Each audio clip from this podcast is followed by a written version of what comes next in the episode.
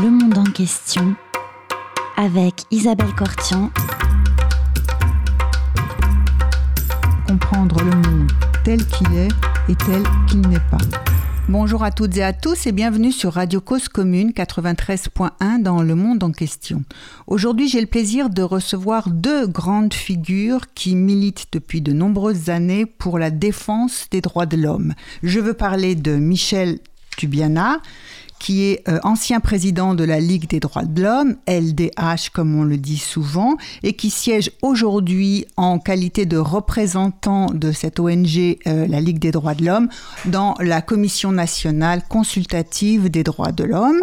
Et mon second invité, c'est une autre grande figure euh, des droits de l'homme en France, Jean-Claude Samouillet, vice-président d'Amnesty International France, et vous siégez aussi à la Commission nationale consultative des droits de l'homme en tant que représentant d'Amnesty International.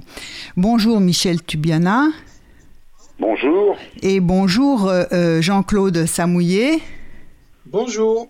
Nous sommes très heureux de vous accueillir dans nos studios aujourd'hui. Et alors, nous allons parler avec vous euh, d'un certain nombre de questions qui inquiètent, qui nous inquiètent, qui inquiètent les, journalistes, qui inquiètent les droits de l'homme en particulier. C'est sur une espèce de contournement des processus démocratiques, multiplication euh, des euh, états d'urgence sanitaire euh, ou autres. la, la CNCDH s'est émue récemment à propos de la proposition de loi sur la sécurité globale en parlant de contournement des processus démocratiques. La CNCDH a également fait une déclaration sur l'état d'urgence sanitaire. Vous étiez, Michel Tubiana, rapporteur de l'avis euh, sur la proposition de loi relative à la sécurité globale et on va vous entendre sur cette question. Et quant à vous, euh, Jean-Claude Samouillet, vous étiez rapporteur sur euh, la déclaration de l'état d'urgence. Alors, Michel Tubiana, est-ce que vous pouvez commencer peut-être par parler euh, de cette proposition de loi sur la sécurité euh, globale? En quoi euh, la CNCDH s'est emparée de ce sujet? Et d'abord, peut-être une première question. Est-ce qu'elle a été consultée ou est-ce qu'elle s'est autosaisie? Non, elle s'est comme d'habitude autosaisie. Je, je siège avec intermittence dans cette institution depuis de nombreuses années, trop nombreuses, et euh, je peux compter sur les doigts d'une seule main euh, ce que en 20 ans ou 30 ans, les fois où, cette commission a été saisie euh, par les pouvoirs publics. L'autosaisine qui est heureusement dans notre ADN, dans notre décision de fondation, existe parce que tout simplement le les gouvernements, pas celui-ci en particulier, ont une fâcheuse tendance à nous ignorer euh, ce qui nous navre, parce qu'en définitive, cela empêche euh, une, un des rôles essentiels euh, de la CNCDH, c'est-à-dire le dialogue avec le pouvoir public.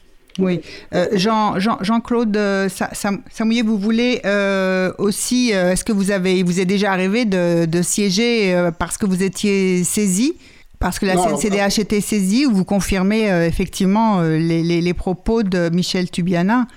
Ah, je, je, je, confirme tout à fait les propos de Michel Tubiana, ce qui est regrettable, hein, mais la, euh, la CNCDH est obligée de s'autosaisir parce que le gouvernement ne, ne la saisit pas de lui-même pour la consulter sur tel ou tel aspect des, des restrictions de liberté fondamentale, ce qu'on ce qu'on est en train de connaître avec l'état d'urgence euh, euh, sanitaire ou avec la, le la proposition de loi euh, sécurité globale. Alors je rappelle à nos auditeurs hein, que la Commission nationale consultative des droits de l'homme, c'est l'institution nationale de promotion et de protection des droits de l'homme française, hein, qui est accréditée du statut A par les Nations Unies, et que son rôle est notamment de conseiller les pouvoirs publics en matière de droits de l'homme, de contrôler l'effectivité des engagements de la France en matière des droits de l'homme et de droit international humanitaire et d'assurer un suivi de la mise en œuvre sur la France des recommandations formulées par les comités de suivi internationaux et régionaux. Donc déjà en soi, euh, c'est inquiétant effectivement que euh, la CNCDH ne soit pratiquement jamais saisie par les pouvoirs publics. Michel Tubiana? Oh, bah oui, oui, je, ne peux que, vous confirmer euh, cette situation. La CNCDH euh, a, débuté son existence après la Deuxième Guerre mondiale sous les auspices euh, de René Cassin. Je pense que René Cassin serait aujourd'hui profondément heurté, y compris sur un plan humain, par le dédain que tous les gouvernements, sans exception, quelle que soit leur couleur, ont toujours manifesté à l'égard de cette institution, à qui en même temps, qui en même temps dispose euh, de, certaines obligations euh, en matière de racisme, euh, en matière de traite des êtres humains, c'est-à-dire que nous devons rendre des avis, quoi qu'en dise le gouvernement, puisque nous sommes censés conseiller le Premier ministre sur ces sujets. Oui. Jean-Paul Samouillet, vous feriez remonter ce moment à combien d'années à peu près? Ou est-ce que c'est depuis, est-ce que de euh, contourner ces instances-là et cette espèce de remise en question progressive des, fondements, des bases d'un fonctionnement d'un État démocratique, d'un État de droit, c'était un processus qui démarquant progressif? Bah, écoutez, moi, je ne je, je, je sais pas trop quoi répondre. Ce qu'on peut dire quand même, c'est que sur les cinq dernières années, il y en a plus de la moitié qui ont été euh, vécues sous un régime d'exception. Que ce soit le régime, euh, l'état d'urgence, loi 1955, euh, dit euh, antiterroriste, ou que ce soit les, les différents états d'urgence sanitaire, ou les régimes transitoires de sortie. Enfin bref, ça fait plus de la moitié des cinq dernières années qui ont, qui ont connu des régimes d'exception. Donc... Euh, euh, voilà ce qu'on peut dire. Donc euh, la France, on peut pas dire que la France n'est plus un État de droit, mais il y a quand même des signaux forts qui sont inquiétants. Qui hein. sont inquiétants, euh, oui. Il y a les violences policières, il y a les atteintes au droit de manifester, il y a la banalisation par le gouvernement du recours aux, mesures d'exception, et puis il y a le contenu même des deux dernières de l'état d'urgence sanitaire et puis de la de, comment dire, de la proposition de loi euh, sécurité globale, qui sont des signes forts, comme quoi euh, il y a euh, les pouvoirs sont de plus en plus dans les mains de l'exécutif au détriment des autres pouvoirs, le législatif et le, et le judiciaire. Donc ça, c'est inquiétant. La France est toujours un état de droit, mais on est quand même dans une situation de plus en plus difficile. Où on contourne effectivement pouvoir législatif et judiciaire. oui, Michel Tubiana. De plus en plus dégradé. De plus, de, plus en plus dégradé, avec une propension aussi à légiférer par ordonnance, justement parce qu'on on, minorise le rôle du Parlement, n'est-ce pas? Oh, ça fait longtemps sous la Ve République, mais cette réflexion-là n'engage que moi que le rôle du Parlement est, minoré. Oui. Disons que aujourd'hui, on en tire presque les ultimes conséquences. Mm. Alors, Parlons euh, de la proposition de loi sur la sécurité globale. Euh, Michel Tubiana, euh, puisque vous avez été rapporteur de cet avis sur cette loi à la sécurité globale, en quoi elle, est inquiétante sur différents points? D'abord, sur la procédure utilisée, c'est-à-dire que vous savez que normalement, normalement, habituellement, le Parlement est saisi euh, euh, par un projet de loi qui émane euh, du gouvernement et qui est accompagné donc de deux éléments qui sont importants. Le premier, c'est l'avis du Conseil d'État sur le, projet de loi, et euh, deuxièmement l'étude d'impact qui est obligatoire. Les études d'impact sont plus ou moins bien faites, mais au moins elles ont le mérite d'exister. Là, on a utilisé euh, le vecteur d'une proposition de loi, c'est-à-dire émanant d'un parlementaire, ce qui permet d'éluder à la fois l'étude d'impact et euh, l'avis du Conseil d'État. Et on a utilisé ce vecteur qui au départ ne concernait qu'un problème important d'ailleurs euh, de mise en cohérence euh, de euh, actions et des pouvoirs de la police municipale, de la sécurité privée et de la police nationale. Et on a considérablement élargi le domaine de cette proposition de loi pour aboutir à une proposition de loi qui touche bien d'autres domaines que ceux qui étaient initialement prévus et bien évidemment qui ont abouti à un renforcement des restrictions de liberté et des pouvoirs euh, de police.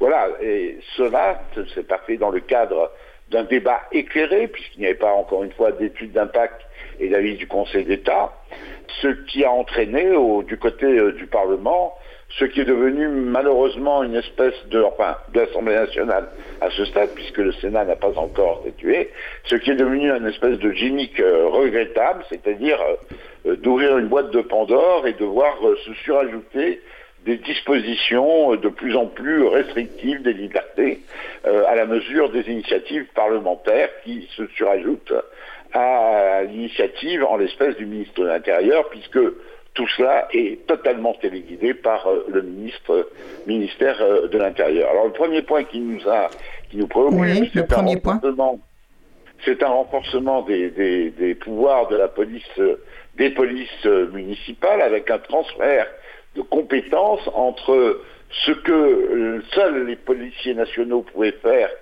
auparavant aux polices municipales. Or, les polices municipales n'offrent pas les mêmes garanties, elles sont liées au maire, elles n'offrent pas les mêmes garanties de formation, euh, même si celle de la police nationale est devenue notoirement euh, insuffisante. Et de plus, euh, ces pouvoirs sont transférés à titre expérimental dans quelques villes de France ce qui provoquera une insécurité juridique totale, puisque si demain vous allez à Toulouse et que Toulouse a été choisie, euh, la police municipale aura des pouvoirs que la police parisienne municipale n'aura pas ou que la police municipale de Lille aura peut-être qu'à moitié. Inutile de dire qu'en termes d'insécurité juridique sur ce que les citoyens doivent savoir, c'est-à-dire euh, la manière de les contrôler, le pourquoi du contrôle, le pouvoir des agents de contrôle, eh bien nous sommes et nous serons dans le flou euh, le plus total. Il y a une une série de dispositions qui ensuite euh, concernent l'usage euh, des drones, qui fait que en réalité, euh, souriez, vous êtes filmé en permanence, vous êtes observé en permanence, dès lors que vous êtes sur la voie publique ou même un peu en dehors de la voie publique, à la seule guise des forces de l'ordre. Il y a là une intrusion sous, je crois qu'il y a dix raisons, neuf raisons pour lesquelles euh, les drones peuvent être utilisés, qui couvrent à peu près la totalité euh, de ce que nous pouvons vivre quotidiennement au gré euh, de tel ou tel événement, ou même sans événement, puisque la simple observation du trafic routier justifiera l'utilisation des drones et l'enregistrement des images, voire l'usage extrêmement stressant, vous le savez, de la parole qui arrivera du ciel qui n'aura rien en l'espèce de transcendante, même si elle pourra être extrêmement pénalisante. il y a bien entendu cette disposition euh, euh, qui a provoqué euh, la réaction unanime des organes de presse sur l'article 24, qui donc conduit à interdire, à criminaliser une forme de diffusion des images des forces de l'ordre en action, et qui au fond, c'est pas tellement par la condamnation possible que cela posait problème, parce que très improbable que des tribunaux euh, aient pu mettre en œuvre euh, le, dispositif prévu. Ce qui était plus grave, en revanche, c'est qu'il autorisait euh, les forces de l'ordre à arrêter un journaliste, à arrêter quelqu'un qui observait et qui filmait en lui disant vous, êtes en train de commettre ce délit et de se retrouver en garde à vue et donc de ne pouvoir euh, filmer et en tout cas de décourager l'observation euh, des forces de l'ordre. heureusement, ce texte va être modifié, réécrit, voire on peut le penser abandonné, mais il y aura encore d'autres dispositions et notamment sur euh, les, les, vigiles, sur la, la, police, euh, sécurité privée, les services de sécurité privée, euh, qui sont assimilés dans certains domaines aux forces de l'ordre, ce qui fait que lors d'une banale, je dirais, altercation à la sortie ou à l'entrée d'une boîte de nuit, même si celle-ci dégénère un peu, eh bien, les personnes pourront être condamnées comme si elles avaient porté atteinte à des forces de l'ordre, ce qui est quand même une assimilation abusive. Enfin, et ça c'est quelque chose qui n'est pas dans la vie euh, de la CNCDH, mais que moi je tiens à souligner à titre personnel, une forme de xénophobie qui s'exprime, puisque pour être un agent de sécurité privée, euh, lorsqu'on est étranger en France, il faudra y être de manière régulière depuis plus de cinq ans. Or, on sait très bien que ce sont des métiers euh, qui attirent un certain nombre de personnes qui sont dans des situations parfois difficiles euh, socialement, qui permettent de les socialiser. et cette restriction à l'égard des mhm. étrangers est euh, totalement inexplicable et totalement contre-productive. Voilà un rapide survol de cette loi qui a motivé notre opposition à celle-ci. Oui. Jean-Claude Samouillet, est-ce que vous avez des choses à dire aussi sur ça, même si vous n'étiez pas rapporteur de cet avis, sur cette loi en général, cette proposition de loi en général? Euh, non, je rajouterais simplement que le, le, gouvernement a choisi une procédure accélérée, donc ce qui, euh, euh ce qui dénote bien le, le, le, souci de concentrer les pouvoirs et de limiter le, les pouvoirs, les débats, un débat équitable, approfondi. Euh, donc ça, va tout à fait dans le sens de, ce qu'on disait tout à l'heure. Oui. Alors peut-être on va on va on va parler euh, également de la déclaration euh, sur l'état d'urgence sanitaire et on reviendra ensuite pour une analyse un peu de fond sur ce qui se passe en France aujourd'hui pour essayer de comprendre comment progressivement les institutions démocratiques peuvent être affaiblies ou contournées. Est-ce que vous pouvez, euh, pourquoi, euh, lors de la déclaration de euh, ce nouvel état d'urgence sanitaire, la CNCDH s'est saisie une fois encore et a, fait cette déclaration. De quoi eh s'alarme-t-elle les, les, états d'urgence sanitaire, hein, puisqu'il y en a eu deux, il y en a eu un en mars et puis l'autre qui a démarré au mois d'octobre. les, deux états d'urgence sanitaire peuvent, correspondent à des, une situation exceptionnelle, une situation sanitaire exceptionnelle. Mhm. Donc, euh, bah, les mesures qui sont concentrées dans les pouvoirs de l'exécutif sont elles-mêmes exceptionnelles, mais devraient répondre en tout état de cause à trois principes. Il y a le principe de l'égalité, le principe de nécessité et le principe de proportionnalité. Or, autant au premier, lors du premier euh, état d'urgence sanitaire, le Parlement ne pouvait pas se réunir physiquement, autant ce n'est plus le cas depuis euh, depuis la rentrée. Donc les les, les, les, les parlements, les deux chambres travaillent euh, en, en présentiel. Donc il n'y avait aucune raison pour lancer un deuxième état d'urgence sanitaire. Il faut quand même savoir qu'un état d'urgence sanitaire et les procédures d'ordonnance, c'est une restriction forte des droits fondamentaux. Hein. On parle quand même de la, remise en cause de, la liberté d'aller et venir, de la mise en quarantaine de certaines personnes, de l'isolement, des atteintes au droit de réunion, de manifestation d'entreprendre. Il y a eu des fermetures de, lieux ouverts au public. Il y a eu la, réquisition, la possibilité de, réquisitionner des, biens ou des services. Euh, donc, ce sont des choses très très graves, très très importantes, qui peuvent encore une fois se justifier dans une en circonstances exceptionnelles. Mais là, en tout état de cause, lors de ce deuxième état d'urgence sanitaire, euh, le Parlement aurait dû euh, dû jouer son, son rôle et encadrer de façon très précise toutes les mesures qui avaient été prises. Et, c'est un petit peu la même, la même chose avec euh, l'habilitation que le Parlement a donnée au gouvernement de prendre toute une série d'ordonnances, notamment en matière de, de droit du travail, hein, le, le, télétravail, les prises de congés, enfin l'organisation du, du, du, temps de travail, euh, sans forcément un dialogue social. Donc c'est vraiment des ordonnances, c'est des choses qui viennent d'en haut et qui s'appliquent et qui s'appliquent en bas, si, si je peux dire. Et il y a même également des, euh, des ordonnances qui sont prises dans l'organisation des procès avec euh, l'autorisation de recourir à des visioconférences sans l'accord des parties, ce qui met en, en, péril euh, euh, enfin, la justice, enfin le comment dire le déroulement la sincérité des débats, la publicité des débats, l'aspect contradictoire des, des procès. Donc, ce sont des choses très, très, très, très, très, très graves qui auraient dû faire l'objet d'un contrôle très approfondi de la part du, du Parlement. Et comment vous expliquez que le Parlement ne fasse pas ce contrôle approfondi? C'est c'est parce qu'il renonce de lui-même à certaines de ses missions ah ben, très clairement, le Parlement euh, a choisi euh, d'autoriser le gouvernement à rentrer dans un état d'urgence sanitaire et à habiliter le gouvernement à prendre des à prendre des ordonnances. Bon, mais il se trouve que la majorité parlementaire euh, correspond à, à, la couleur politique du, du gouvernement, donc c'est pas c'est pas étonnant en fait, mais il y a quand même une, une certaine démission de la part du, du Parlement ouais, sur ces sur ces sur ces choses euh, où le Parlement a dû jouer aurait dû jouer son rôle de contrôle de façon très très approfondie. Et au lieu de ça, il est plutôt enclin à jouer le rôle de chambre d'enregistrement, c'est cela? On peut dire ça, oui. On peut dire ça, oui. Euh, Michel Toubiana, alors, euh, et avec vous, Jean-Claude Samouillet, on va essayer de comprendre euh, comment enfin, à quels autres, euh, qu'est-ce, qu'est-ce qui est fondamentalement et, de manière euh, rampante, euh, lente, remis en cause dans notre, dans l'état de droit, dans ce, dans ce qu'il était ou par rapport au texte de la Déclaration des droits de l'homme, la Déclaration universelle des droits de l'homme? Qu'est-ce qui, à quoi on touche progressivement?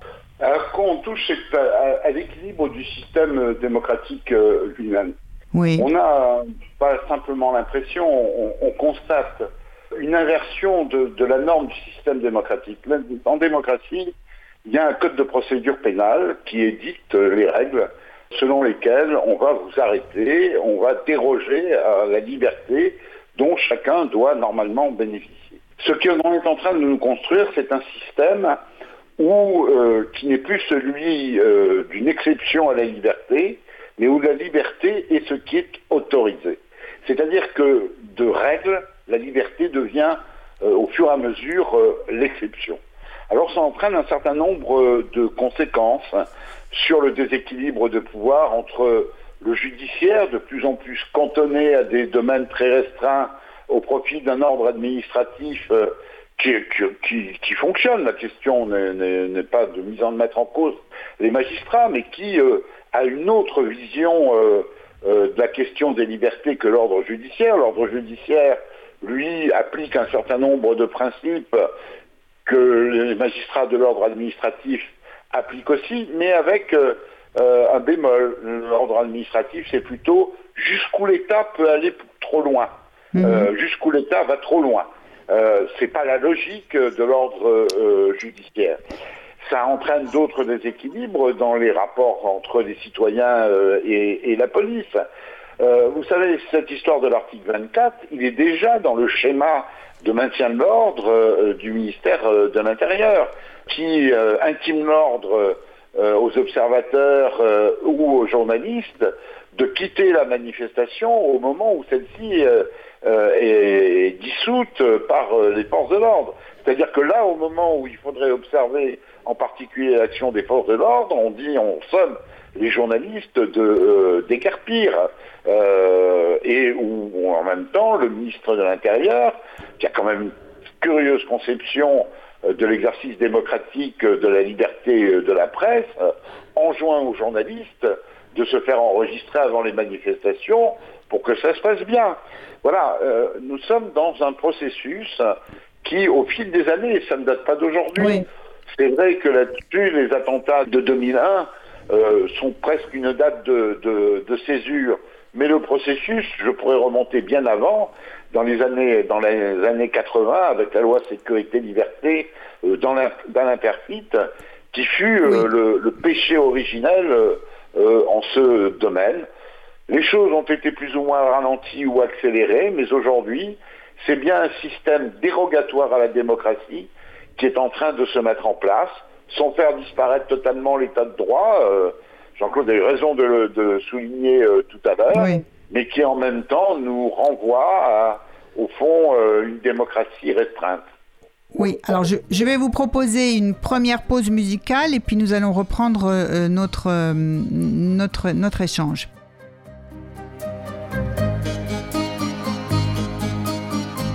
de plaines en forêt, de vallons en collines. Du printemps qui va naître à tes mortes saisons. De ce que j'ai vécu à ce que j'imagine, je n'en finirai pas d'écrire ta chanson, ma France. Au grand soleil d'été qui courbe la Provence déjeuner de Bretagne aux bruyères d'Ardèche. Quelque chose dans l'air a cette transparence et ce goût du bonheur qui rend ma lèvre sèche. Ma France, cette air de liberté au-delà des frontières. Aux peuples étrangers qui donnaient le vertige dont vous usurpez aujourd'hui le prestige. Elle répond toujours du nom de Robespierre, ma France. Celle du vieil Hugo tenant de son exil. Des enfants de 5 ans travaillant dans les mines. Celle qui construisit de ses mains vos usines, celle dont Monsieur Thiers a dit la fusille, ma France.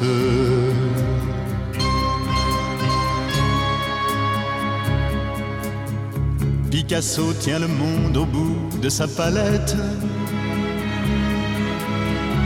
Des lèvres des luards s'envolent des colombes. Ils n'en finissent pas, tes artistes prophètes, de dire qu'il est temps que le malheur succombe, ma France. Leurs voix se multiplient à n'en plus faire qu'une celle qui paie toujours vos crimes, vos erreurs. En remplissant l'histoire et ses fausses communes, que je chante à jamais celle des travailleurs. Ma France, celle qui ne possède en or que ses nuits blanches. Pour la lutte obstinée de ce temps quotidien du journal que l'on vend le matin d'un dimanche à l'affiche qu'on colle au mur du lendemain, ma France. Qu'elle monte des mines, descende des collines. Celle qui chante en moi, la belle, la rebelle. Elle tient l'avenir serré dans ses mains fines, celle de 36 à 68 chandelles. Ma France.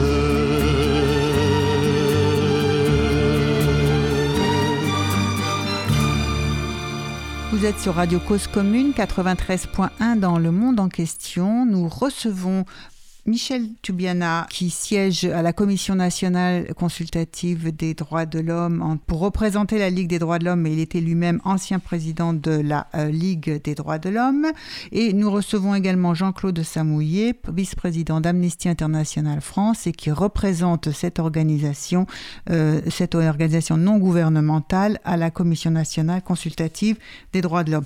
Nous parlons à la fois de l'état d'urgence sanitaire, nous parlons de la proposition euh, de loi relative à la sécurité globale et nous étions en train de nous interroger sur l'érosion progressive de l'état de droit. Bien sûr, nous sommes toujours euh, dans un état de droit, vous le rappeliez Jean-Claude Samouillet, mais enfin un certain nombre d'acquis euh, semble fragilisé ou remis en question. Vous vouliez compléter peut-être le tableau ou les, les, propos de Michel Tubiana avant la pause musicale, Jean-Claude Samouillet? Bah, oui, je voudrais abonder dans le sens de, de, Michel, en particulier sur la remise en cause du, du droit de manifester, hein, qui, est, qui, est, très, qui est très lié au droit d'expression en fait. Hein. Oui. Et on, on voit euh, ces dernières années euh, des violences policières, l'utilisation de de, de, de, lanceurs de balles LBD 40, de, euh, de grenades de désencerclement, de, de, processus de plaquage ventraux qui sont disproportionnés par, par rapport au, au maintien de l'ordre. Hein. Euh, on assiste à des nouveaux délits. Hein, le, le délit, euh, des gens se retrouvent en garde à vue pour des prétextes complètement fallacieux, dissimulation de visage, outrage à l'encontre de, de personnes dépositaires de l'autorité publique, ce qui est tellement vague qu'on peut faire à peu près ce qu'on veut avec ça. Il y a des amendes pour non déclaration déclaration préalable de manifestation. Il y a, euh, des gens peuvent être arrêtés pour participation éventuelle à un groupement qui veut recourir à la violence. Là aussi, c'est tellement vague que ça, euh, ça, cautionne toutes les, toutes les dérives. Et puis enfin, euh, avec l'histoire des drones dans la proposition de loi, avec, on, a, c'est de plus en plus difficile de manifester. Les gens de plus en plus, moi je connais plein de, de personnes qui maintenant refusent de manifester parce que ça devient de plus en plus compliqué, de plus en plus difficile et de plus en plus dangereux.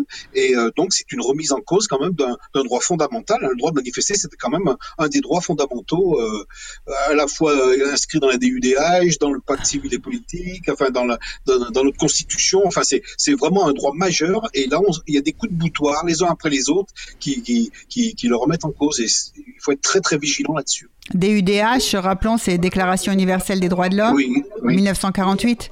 Exactement. Oui, oui, oui. Alors, euh, effectivement, il y a beaucoup de choses. La date anniversaire était hier. Exactement. 10 décembre. Et à Paris.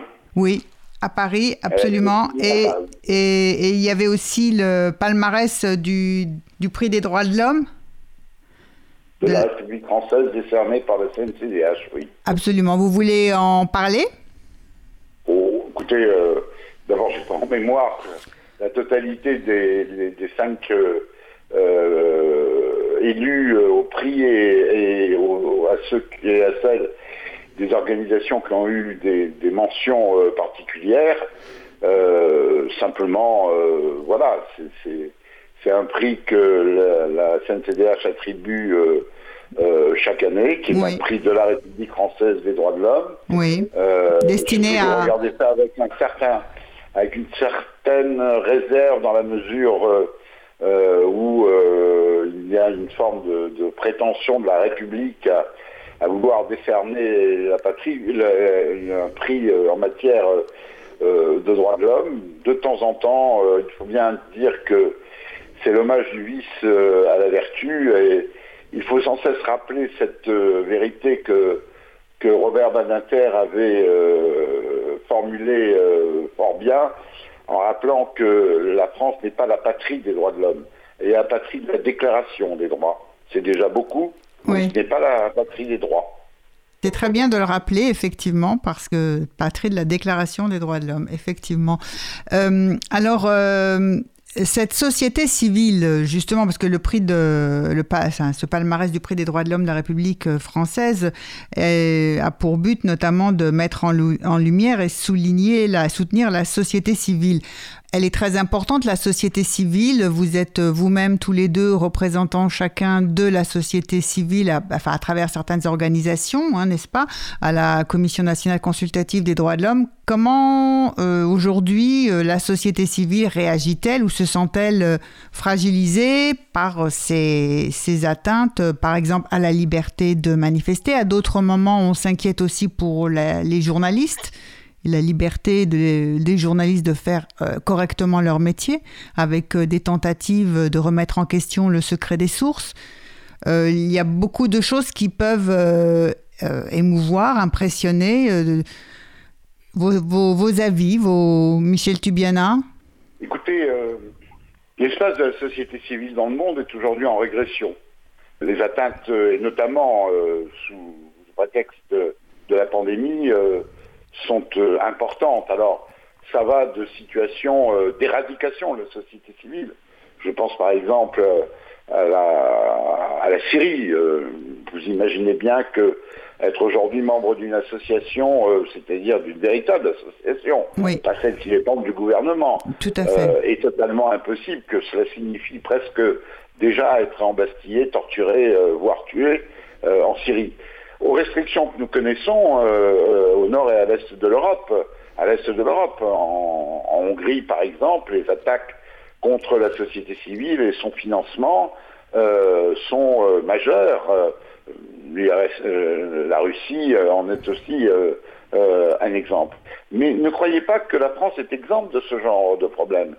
le, projet de loi euh, actuellement euh, soumis, au, euh, soumis au Parlement, destiné, selon son titre, à comporter les principes de la République, élargit de manière extrêmement importante et dans des conditions, à mon avis personnel, totalement contestables, la possibilité de dissolution des associations. Et on voit bien que le gouvernement n'hésite pas à s'emparer de cette possibilité euh, dans des conditions qui me paraissent tout à fait euh, hasardeuses. À ça s'ajoute un étranglement financier euh, des associations. Par exemple, la disparition ou des contrats aidés a été une catastrophe pour le mouvement associatif, voire une instrumentalisation du mouvement associatif hein, qui est prié de marcher au pas de l'État et de se plier aux désidératas de l'État. Ce qui me fait dire que bien évidemment il existe euh, aujourd'hui une liberté d'association en France que l'État cherche à renier. Euh, on le voit dans le, encore une fois dans le projet euh, sur les principes républicains où certaines associations deviendront, à l'inverse de la jurisprudence du Conseil constitutionnel, soumises à autorisation préalable, notamment en matière culturelle. Mhm. et cela est quand même profondément inquiétant parce que cela marque tant dans notre capacité à agir sur le plan matériel grâce aux moyens financiers que nous avons et que nous n'avons plus, mais aussi dans les menaces que l'on fait peser sur l'existence même des associations sur les motifs les plus divers, une vraie restriction de l'espace de la société civile en France. Oui, je pense qu'il y, a un grand mouvement mondial euh, de dénigrement, en quelque sorte, des, du concept de, droit, de droits humains. Hein. Euh, Aujourd'hui, un certain nombre de dirigeants politiques euh, et de pays très très importants sur le plan économique qui n'hésitent pas à, à, dénigrer, à remettre en cause les, la, la, nécessité du respect des droits, des, des, des, droits fondamentaux en privilégiant l'économie ou la sécurité. Et, et, moi, je pense, je parle pour, pour, pour à, à, Donald Trump, à Poutine, à Erdogan, tout ça. Il y a tout un tas de pays pour qui les droits humains ne sont plus un idéal à atteindre, comme c'était le cas auparavant. ce qui ne veut pas dire qu'ils étaient atteints, mais ça veut dire que c'était quand même une sorte d'idéal à atteindre. Et aujourd'hui, ce n'est plus du tout, le cas. Il y a une parole décomplexée par rapport aux droits humains. Et il y a, une réduction de, cet idéal. Euh, pour des contingences économiques ou, sécuritaires. Donc, euh, c'est un mouvement de fond euh, qui, qui, est très, très préoccupant. Alors, il y a, peut-être deux choses. Alors, c'est bien effectivement de, voir qu'au au niveau international, euh, tout ce qui était euh, supposé être euh, incarner une société civile, une présence et ne pas laisser l'individu seul face à un État qui peut être répressif. Donc, il y a une vraie fragilisation des sociétés civiles, une petite régression ou des grandes régressions. Mais du côté des pays qui étaient supposés être plus développés, vous l'avez rappelé, hein, il y a effectivement la la question euh, des, lois antiterroristes ou des lois euh, sécurité-liberté, vous faisiez allusion à Perfit, qui progressivement ont, on a tendance, puis ensuite la pandémie, qui ont euh, contribué toutes les deux à faire diminuer l'espace de, la liberté. C'est un peu comme ça que ça s'est passé, c'est-à-dire qu'au fur et à mesure, on s'habitue à ce que des mesures d'exception deviennent de plus en plus la règle. Bah c'est le le cas de, des mesures de l'état d'urgence antiterroriste, si vous, voulez, loi de 1955, oui. qu'on retrouve dans le, dans le droit commun. Hein. Donc, euh, euh, c'est vrai qu'il y a. ça, on ne peut pas le nier. Et euh, il ne faudrait pas que les mesures de, l'état d'urgence sanitaire se retrouvent également dans le, dans le droit commun. Ça, c'est très clair. Il faut être très, très vigilant là-dessus. Michel Tubiana. Bon, je partage totalement ce, qui a, ce qui a été dit. Oui, il y a eu euh, les, citoyens, les hommes et les femmes euh, s'habituent très vite à des mesures d'exception jusqu'au moment où ils euh, s'aperçoivent que au fond c'est leur, leur liberté en tant qu'oxygène qui a peu à peu disparu et dont on les a peu à peu privés. Vous savez, c'est toujours cette vieille, euh, cette vieille maxime, mais moi, de toute façon, je suis innocent, ça ne me concerne pas, etc. Mhm. Et au bout du chemin, on finit par comprendre qu'on est tous coupables de l'État.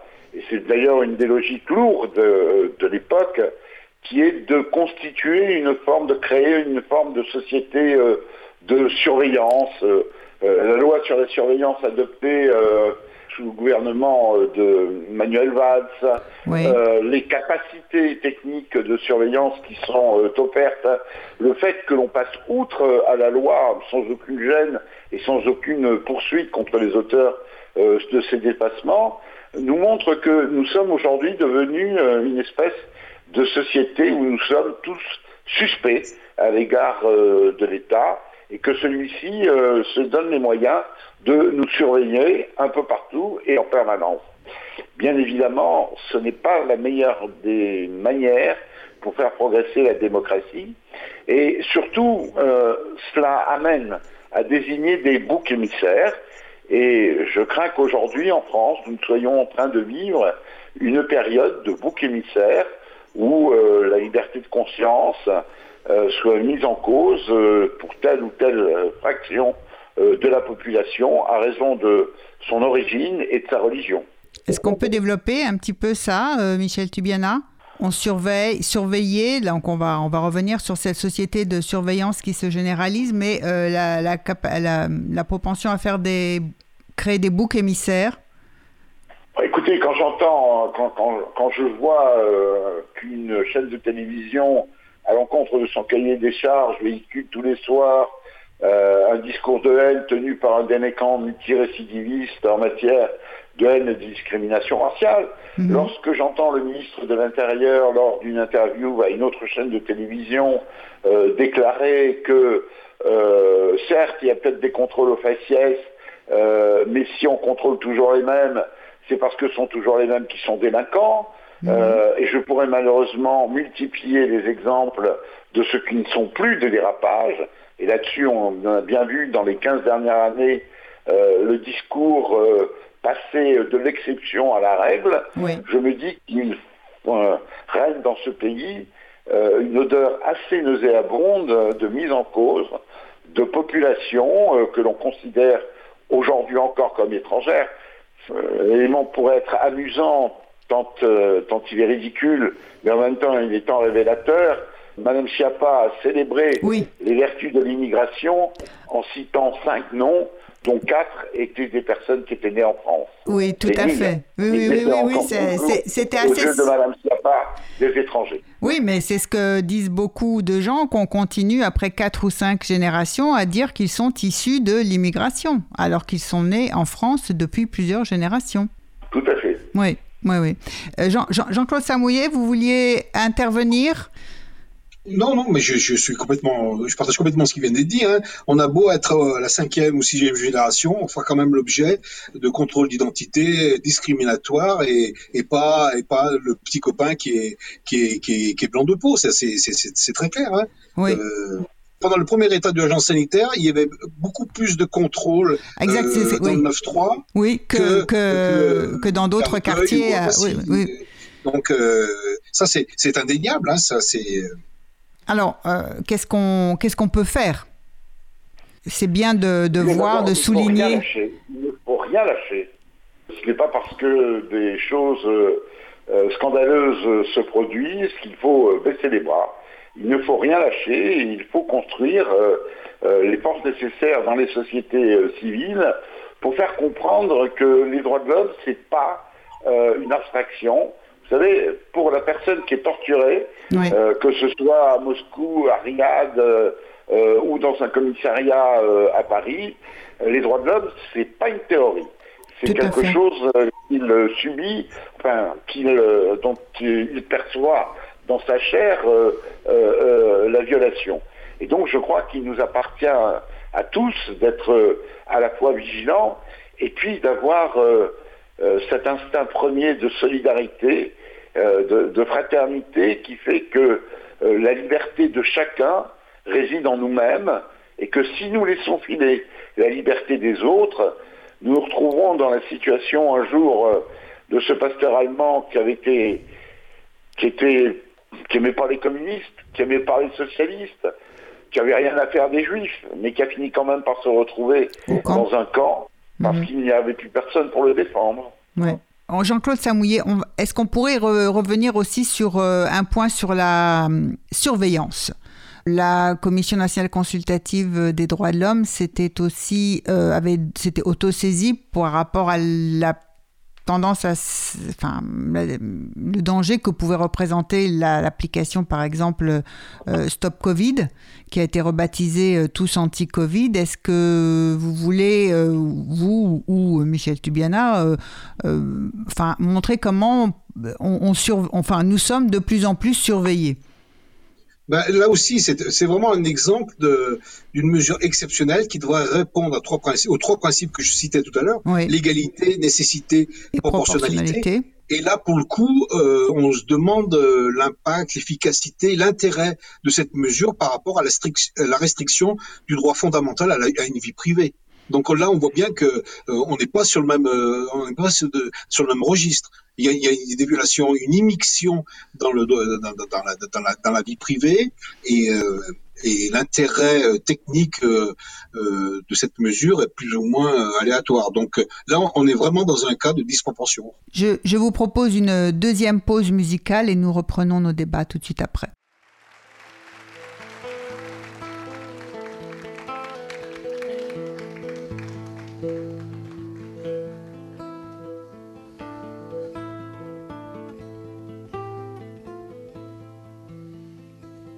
Ma liberté, longtemps je t'ai gardé comme une perle rare. Ma liberté, c'est toi qui m'as aidé à larguer les amas.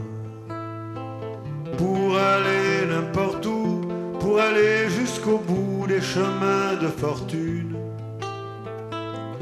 Pour cueillir en rêvant une rose des vents sur un rayon de lune.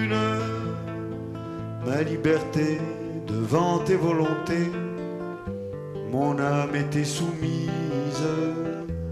Ma liberté, je t'avais tout donné, ma dernière chemise. Et combien j'ai souffert pour pouvoir satisfaire tes moindres exigences. J'ai changé de pays, j'ai perdu mes amis pour gagner ta confiance. Ma liberté, tu as su désarmer toutes mes habitudes.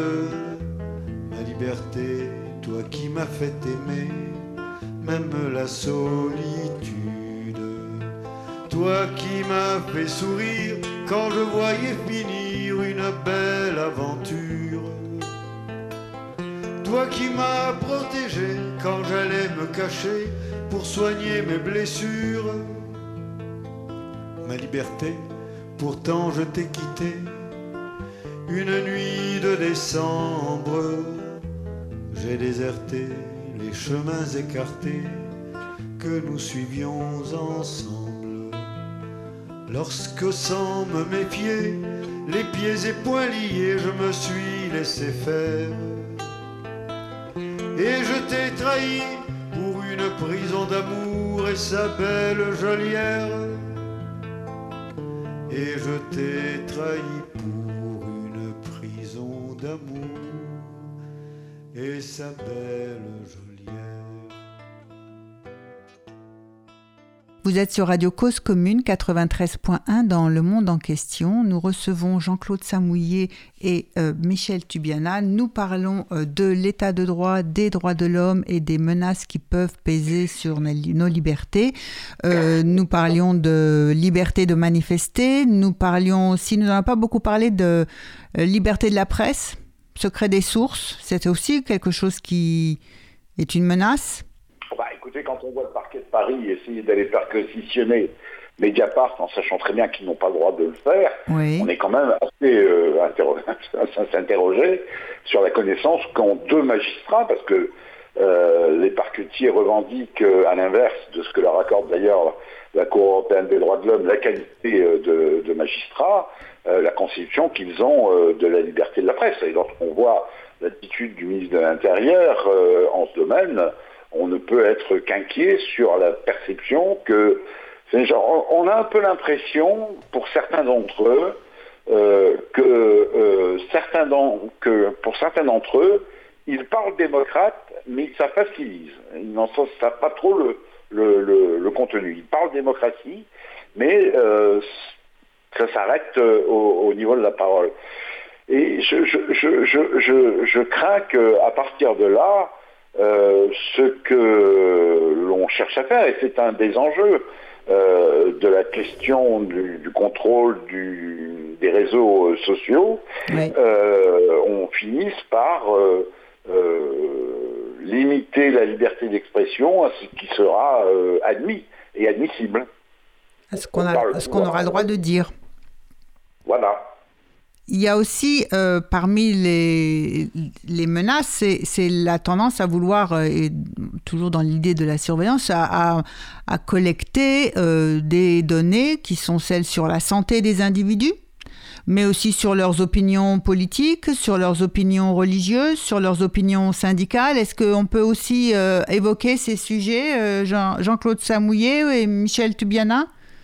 Lequel de vous deux veut commencer? Ah ben, Oui, on peut, on peut les évoquer. Oui, c'est très très bah grave. Hein. Bah, voilà, mais on n'en a pas parlé.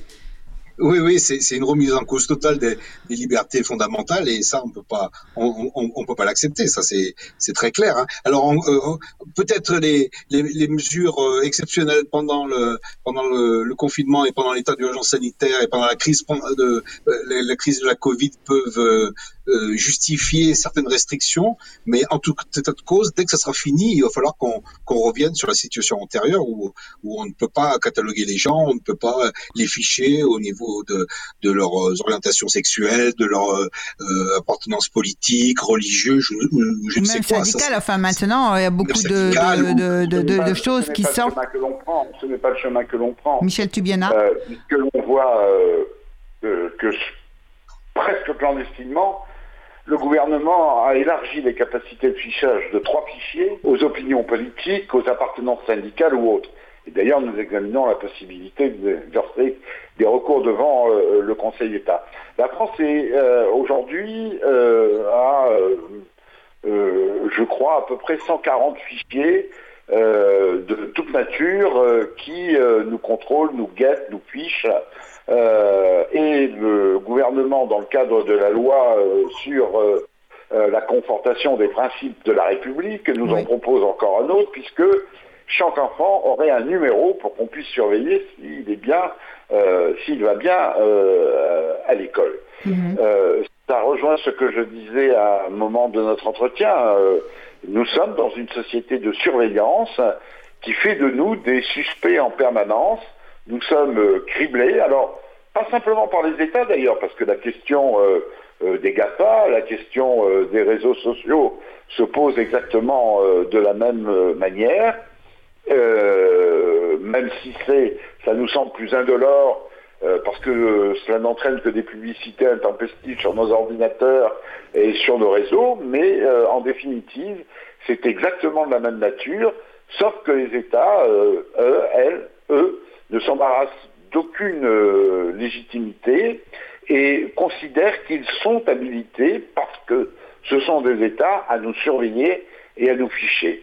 Là encore, c'est quelque chose euh, de profondément grave pour l'existence de nos libertés, parce que tout simplement, euh, ces fichages conduiront, on le sait dans l'histoire, mais ces fichages conduiront un jour ou l'autre à tomber, à tomber euh, tomberont dans de mauvaises mains et euh, ou seront utilisés à d'autres fins. Un, président, de la République décédé, en l'occurrence François Mitterrand, avait eu cette formule.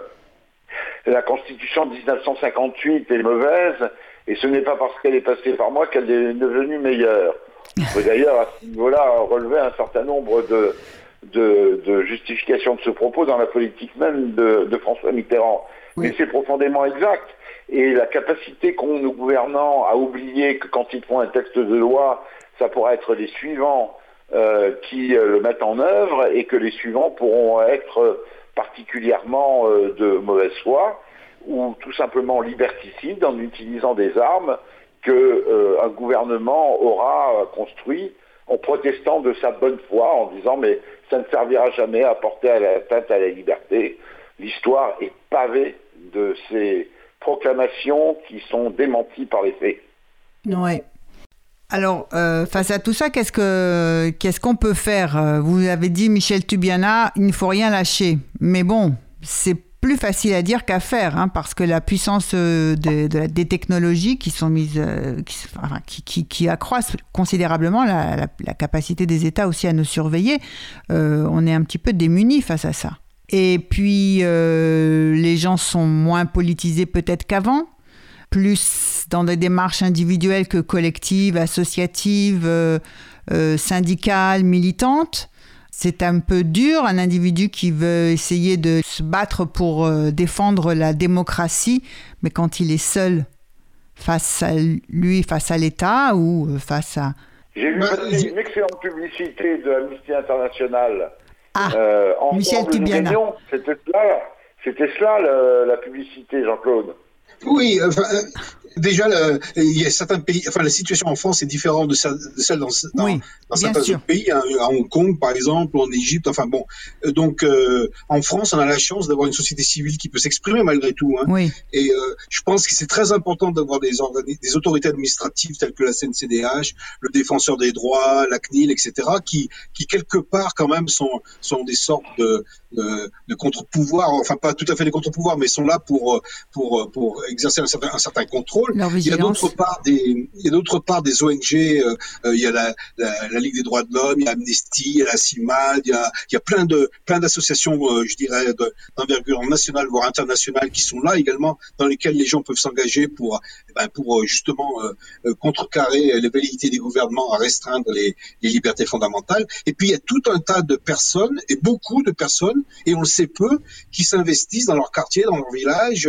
Euh, moi, à une époque de ma de ma vie à Amnesty, je m'occupais des personnes déracinées, mais c'est c'est il y a énormément de, de, citoyens, si on peut dire, qui soit seuls, soit au sein de collectifs, eh ben s'occupent, euh, donnent un coup de main aux, aux, mineurs isolés qui traînent dans les rues parce que euh, euh, l'aide sociale à l'enfance refuse de les de les intégrer, ou des migrants qui sont complètement pour pour rédiger les récits, vous savez, pour pour faire la demande d'asile. Il y a beaucoup de citoyens, soit seuls, soit en petits groupes, qui qui donnent un coup de main, et c'est, je pense, c'est ça l'importance de la société civile. C'est pas une démocratie, c'est ça. C'est pas seulement mettre un, bulletin dans une urne tous les cinq ans. C'est c'est au quotidien, euh, soit via euh, des, grandes organisations, soit tout seul sur le terrain, de façon plus pragmatique, plus concrète. Mais euh, c'est comme ça qu'on s'en tirera, hein, je pense. Michel Tubiana? J'ai j'ai tendance à faire mienne ce, cette maxime anglaise fais ce que doit. Ben oui.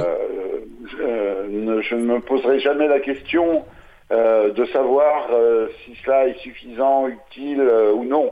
vous savez, la, théorie du rapport qualité-prix en matière de défense des droits de l'homme n'est pas n'est pas valide. Hein. Oui. Nous sommes pas très productifs compte tenu des efforts que nous déployons et des résultats que nous obtenons.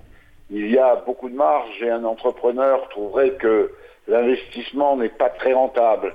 Mais il se trouve que notre investissement, nous, ce ne sont pas des marchandises, ce sont des hommes euh, et des femmes, des hommes et des femmes qui souffrent, et pour eux, notre investissement est absolument euh, primordial. Alors ayons conscience que nous avons tous besoin euh, de cette solidarité, que, encore une fois, être torturé là, ici ou ailleurs, c'est toujours être torturé, être privé du pouvoir, de pouvoir manger, de pouvoir être logé, de pouvoir travailler, c'est toujours les mêmes privations et nous avons à, pousser à ce que, euh, à nous mobiliser pour euh, que ces choses-là changent au travers des ONG, mais aussi au travers euh, de la politique. Et ça, ça renvoie à la perception que chacun a de l'avenir de notre planète. Avec ce changement, me paraît-il, considérable dont nous devons tenir compte, il faut que nous prenions conscience que nous ne sommes pas les maîtres de la planète, mais des occupants de la planète au même titre que beaucoup d'autres, et que nous devons donc arriver à créer un système harmonieux, à la fois protecteur euh, des libertés, mais aussi qui euh, mette en œuvre nos responsabilités, tant à l'égard euh, de l'humanité elle-même que de la planète elle-même. Jean-Claude Samouillet? Ah ben, J'ai pas grand-chose à rajouter. Hein. Oh bah c'est très clair. C'est c'est vrai qu'il y a un nouveau un nouveau challenge qui arrive avec le changement climatique et l'impact du changement climatique sur les sur les droits humains. Il y a des des petits États dans le, dans en Océanie qui vont disparaître. Il y a des des euh, des, des, populations euh, qui vivent sur les côtes qui vont être euh, qui vont être englouties, enfin qui vont être obligés de fuir, de se déplacer parce que il y a le lac Tchad qui a qui a, perdu 9 dixièmes de sa de, de sa surface avec des des, des éleveurs des agriculteurs, qui, des pêcheurs qui, qui vivaient autour qui et ces générateurs de conflits, ces générateurs de, de discrimination, de, de, violence. Et effectivement, euh, c'est un, sujet que, que nous n'avions pas en tête, que, que, que, nos pères n'avaient pas en tête en 1948, mais qui est de plus en plus euh, prégnant sur, sur l'avenir de, des droits humains. Donc effectivement, c'est un sujet à prendre en compte. Donc défendre les, les droits de l'homme et défendre la planète, ce sont les, les nouvelles euh, tâches qui nous incombent. Michel et, et, en même temps, le, un autre combat qui n'existait pas aussi, c'est la surveillance de masse. Oui. Euh, donc euh, on en parlait tout à l'heure, mais ça va devenir un de nos sujets de combat. Oui. Michel Tubiana bah, Je ne peux qu'adhérer à ce, au résumé de, de Jean-Claude, bien évidemment.